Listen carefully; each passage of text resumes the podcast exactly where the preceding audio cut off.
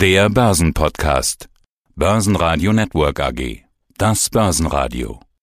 Marktbericht.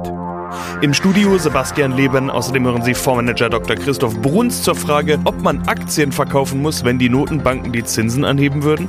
Kapitalmarktstratege Heiko Böhmer von Shareholder Value zu Warren Buffetts Aussagen auf der Berkshire Hathaway Hauptversammlung am Wochenende, dem Woodstock der Kapitalisten und Daniel Stehr, Initiator des Cannabis-Aktienfonds CanSoul zur Konsolidierung des Hanf- und Cannabismarktes.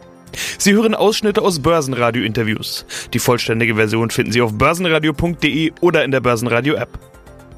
Auf geht's in den Mai. Der wurde wie immer mit besonderer Spannung erwartet. Wir kennen die alten Börsensprüche. Aber es sieht bisher nicht aus, als würden allzu viele Anleger auf Sell in May and Go Away setzen. Der DAX schloss den Montag mit plus 0,7% und 15.236 Punkten. Der ATX in Wien legte 0,8% zu auf 3.251 Punkte und auch die Wall Street eröffnet mit grünen Kursen. Die Stimmung geht wieder in Richtung baldiges Ende der Pandemie. Das sieht man an gut steigenden Fraport und Lufthansa-Aktien. Im DAX waren die stärksten Gewinner Covestro mit plus 2,7%, VW mit plus 1,9% und Allianz mit plus 1,6%. DAX-Verlierer waren Bayer mit minus 0,5%, MTU mit minus 0,6% und schlusslich die Deutsche Bank mit minus 1,8%. Dr. Christoph Bruns, Fondsmanager und Vorstand der Lois AG. Jetzt ist ja die Notenbank das, was ganz viele Marktteilnehmer sich hauptsächlich als Faktor anschauen. Jetzt weiß ich, dass Sie ja in die Unternehmensanalyse gehen. Also bei Ihnen wird es wahrscheinlich nicht nur darum gehen, hm, was macht die Notenbank, aufgrund dessen kaufe oder verkaufe ich dann X oder Y. Würden Sie denn Aktien verkaufen, wenn die Notenbanken Signale geben, die Zinsen anzuheben? Ist das für Sie ein Signal zu sagen, jetzt wird Kasse gemacht? Nein, ist es nicht. Also zunächst einmal, Aktienfonds werden immer Aktien halten. Ob man dann mal 5 oder 10 Prozent Kasse halten soll, ist zweitrangig, sondern wir schauen ja nach einzelnen Titeln und vergessen wir nicht, auch wenn die Zinsen steigen, wird es Branchen und Unternehmen geben, die profitieren. Ich kenne etliche Gesellschaften, die haben netto Kasse, die hätten dann höhere Zinsergebnisse. Oder denken Sie vielleicht, Herr Leben, an einen Sektor, der ja zumal in Deutschland und Europa nicht wohlgelitten war, der Bankensektor. Der Bankensektor würde Freude haben an steigenden Zinsen, dann gibt es neue Möglichkeiten und wir haben ja in der letzten Woche gesehen, dass dort kleine Verbesserungen große Wirkung haben kann. Denken Sie mal an die Deutsche Bank, aber auch in anderen europäischen Ländern. Außerdem kommen hier Konsolidierungs- und Übernahmethemen und Fantasien neu ins Spiel. Insofern, ich denke, dass die Zinsen nicht allgemein negativ sind, zumal, das heißt, wenn sie ansteigen, zumal ja das Niveau so lächerlich gering ist, das tut keinem wirklich weh. Es wird aber auch Profiteure geben. Insofern für die Aktienmarktentwicklung ist das nicht entscheidend, sofern nicht ein Schweinsgalopp dort ausbricht. Also nicht unbedingt die Aktienrallye vorbei, nur weil sich andeutet, dass die Zinsen steigen könnten. Auch eine Inflation muss nicht ein Ende der Rallye bedeuten, schwingt damit auch so ein bisschen mit. Aber ist vielleicht generell mal Schluss mit Aktienrallye? Jetzt bringe ich doch wieder diesen Mai auf die Karte, ohne jetzt speziell auf das Sell in May kommen zu wollen. Aber wir sind verdammt gut gelaufen in den letzten sechs Monaten. Ein Rekord nach dem anderen, sowohl in den USA als auch in Deutschland. Und viele fragen sich, muss da bei dem Tempo nicht irgendwann zumindest mal ein Durchatmen kommen? Da wäre jetzt doch ein passender Zeitpunkt für. Das muss kommen, Herr Leben. Wir müssen zwei Dinge grundsätzlich bedenken. Erstens, man schaut ja bei diesen Feststellungen, wenn wir vom Aktienmarkt reden, meinethalben auf Indizes. Das ist der DAX oder der SP 500 oder sonst wer. Und hier dürfen wir nicht vergessen, der Index heute ist ein anderer Index als noch vor zehn Jahren. Und derjenige vor zehn Jahren sieht anders aus als wiederum zehn Jahre vorher. Warum? Weil Wirtschaft dynamisch ist, die guten Unternehmen werden wertvoller, kriegen größere Gewichtung und die schlechten fallen auch raus aus den Indizes. Wir haben ja etwa im DAX, denken Sie mal, Wirecard, die fallen dann raus. Das heißt, der DAX heute ist was anderes als vor drei Jahren. Und auch äh, von der Gewichtung her. Das ist das Erste. Indizes sind dynamisch und insofern sind sie ja eine Selektion, eine positive Auslese und können weitermachen, denn es wird weiterhin gute und bessere Unternehmen geben und schlechtere auch und die fallen dann durch. Die werden durchgereicht. Zweitens, ja, ganz historisch betrachtet ist es so, wir haben ja lange Laufzeiten und Zeitreihen von Aktienindizes, zumal in den USA und da gilt nun mal, jawohl, die Aktien waren 1900 wertvoller als 1870 und 1950 wertvoller als 1900 und 1980 wertvoller als 1950, im Jahr 2000 wertvoller als 1980 und so weiter und so weiter. Wenn Sie also die ganz große Frage stellen, wo stehen denn Aktien in 20 Jahren oder in 10, dann wird man sagen müssen, ungeachtet kurzfristiger Korrekturen, die es immer geben wird, auch Krisen, dann werden die Aktien höher stehen, weil die guten Aktien dann höher gewichtet sind in den Indizes und ihr Geschäft haben ausweiten können, denn die Welt wächst und zwar auf Weltbasis. Heiko Böhmer, Kapitalmarktstratege, Shareholder Value Management AG. Hauptversammlung 2021. Frage ich erstmal so, was ist Ihnen denn am meisten hängen geblieben bei dieser Hauptversammlung? Ich fand es sehr spannend. Also es waren einige Aspekte, die wirklich, äh, wirklich wichtig waren. Ich fand zum Beispiel das Eingangsstatement von Buffett sehr schön, wo er sich darum gekümmert hat, mal zu schauen, wie sich Aktienmärkte verändern können. Und da hat er 30 Jahre zurückgeblickt und hat gesagt, welches waren denn die 30 größten Unternehmen vor 30 Jahren? Welche sind es heute? Und man kann es kaum glauben, ist aber so, keines der Top-Unternehmen vor 30 Jahren ist heute in dieser Liste überhaupt noch vertreten.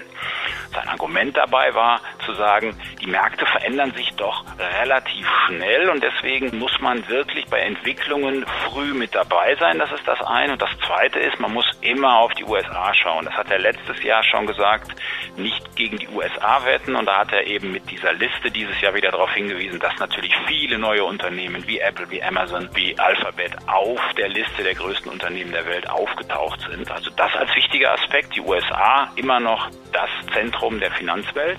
Und der zweite Aspekt, den er auch da brachte, war, dass es wichtig ist, selbst in stark wachsenden Branchen eigentlich immer wieder zu schauen, welche Titel man rauspickt und wie schwierig es eigentlich ist, Stockpicking zu betreiben. Da hatte er ein Beispiel eines uralten amerikanischen Autoherstellers genommen, der das erste Indy 500 Rennen gewonnen hat und hinterher komplett in der Versenkung verschwunden ist und auch bankrott gegangen ist. Und er sagte, der am Anfang der Welle bei den Autounternehmen, da konnte man eigentlich aus über 2000 Unternehmen auswählen, die es in den USA gab. Und hinterher sind nur die drei großen Konzerne überhaupt übrig geblieben. Aber es ist eben unglaublich schwierig, selbst in guten Branchen mit Stockpicking erfolgreich zu sein. Und das waren so zwei Sachen, die ich vor der eigentlichen Fragerunde schon sehr spannend fand. Was Sie jetzt nicht genannt haben, ist das Thema, das die Medien gerade überall spielen. Seine große Kritik an Bitcoin-Trading-Apps, diesem Thema ja. Specs, Spekulation, Casino-Mentalität war der Begriff, der ja. da wohl mehrfach gefallen ist. Wie haben Sie das wahrgenommen? Naja, dazu muss man den Buffett ein wenig einordnen. Er lebt im Bundesstaat Nebraska in Omaha und äh, wenn man sich das vorstellt, in dem Bundesstaat ist Glücksspiel nicht erlaubt und auf der anderen Flussseite, also Omaha liegt westlich des Missouri River und auf der anderen Flussseite ist Iowa. Und da kann man in Casinos zocken gehen und das findet er schon schrecklich genug. Das heißt, für ihn ist das Zocken als solches schon mal keine wirklich schöner Zeitvertreib. Und gerade passiert, ob jetzt mit den Specs oder auch im Bitcoin, das sind reine Spekulationen, mit denen er sich nicht anfreunden kann, weil er eben immer einen Wert auf der anderen Seite sucht. Und das ist eigentlich auch genau das, wo die Investoren an Grenzen stoßen derzeit. Nicht nur ein Warren Buffett, sondern auch wir als Value-Investoren, weil man immer einen Wert bestimmen möchte für ein Investment. Und das ist eben beispielsweise bei den Kryptowährungen schwer möglich. Ja, guten Tag, ich bin Daniel Stehr, der Initiator vom ersten Hanfaktienfonds Europas, Kennzoll-Fonds Hanfaktien global. Sie hatten schon den Knackpunkt genannt, denn der Peak war im Februar bereits erreicht. Wir hatten Anfang März gesprochen und da war auch schon die Rede über eine mögliche Konsolidierung. Sie hatten damals dazu gesagt, wir sind happy darüber. Grund, es zeigt, dass der Markt, der Anstieg gesund waren. Jetzt sollen dann die Institutionellen kommen, die sich den Markt bisher vielleicht von der Seite angeschaut haben. Hat sich das denn so entwickelt? Kommen die Institutionellen?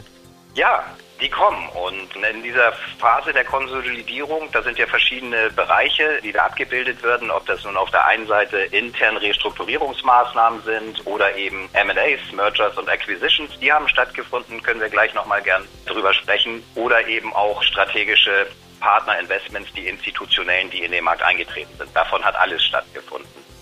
Vielleicht ist nochmal ganz interessant, ich versuche nochmal ein paar Zahlen eben um die Performance auch nochmal deutlich zu machen und diese Konsolidierung eben auch dabei zu zeigen, weil genau wie Sie richtig gesagt haben, es ist natürlich die Schwierigkeit für, ich sag mal, Spezialthemen oder Branchen, die Aufmerksamkeit zu bekommen am Markt, wenn, wie Sie richtig sagen, wir über die gesamten Märkte so eine Rallye sehen, wie wir sie jetzt seit vielen Monaten sehen. Dafür machen wir ja diese Interviews erleben, um eben diese Spezialitäten Ihren und unseren Zuhörern ja auch aufzuzeigen.